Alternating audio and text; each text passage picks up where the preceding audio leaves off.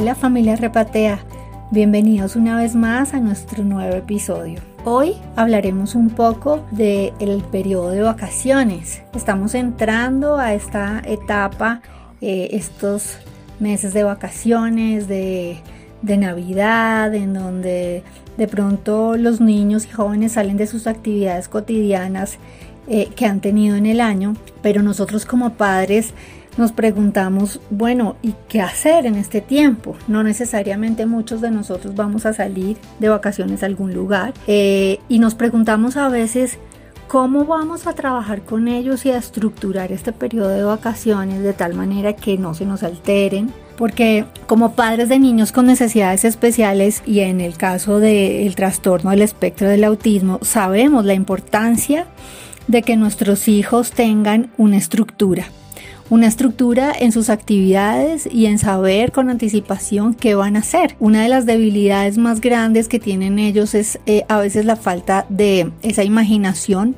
para recrear o para inventar actividades eh, por sí mismos.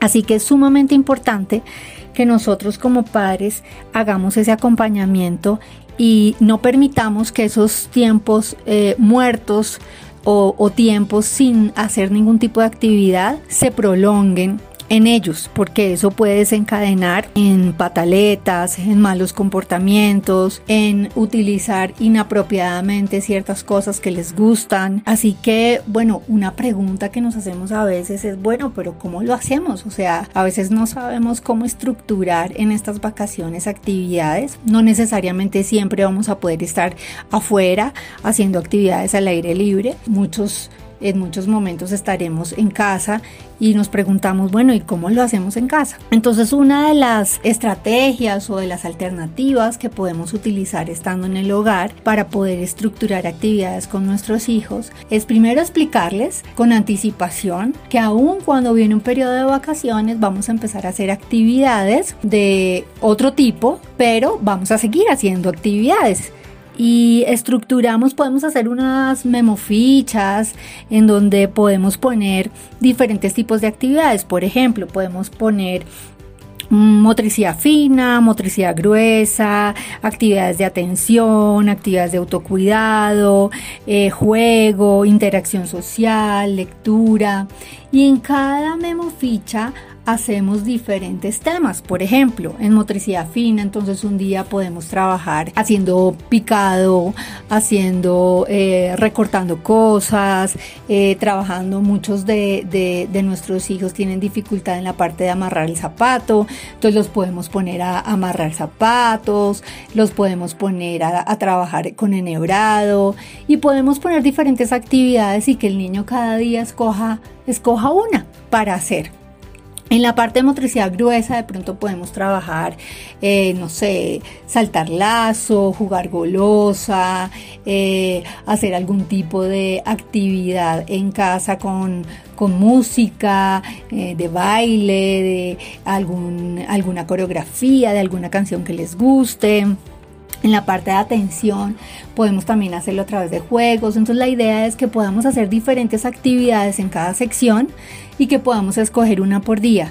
De esta manera el niño no se va a aburrir, va a tener actividades y vamos a seguir trabajando por fortalecer eh, esas actividades en ellos que a veces ah, hay que seguir trabajando. No podemos tener tiempos muertos tan largos, o sea, un mes, dos meses sin hacer nada, no, tenemos que seguir intencionalmente trabajando en casa.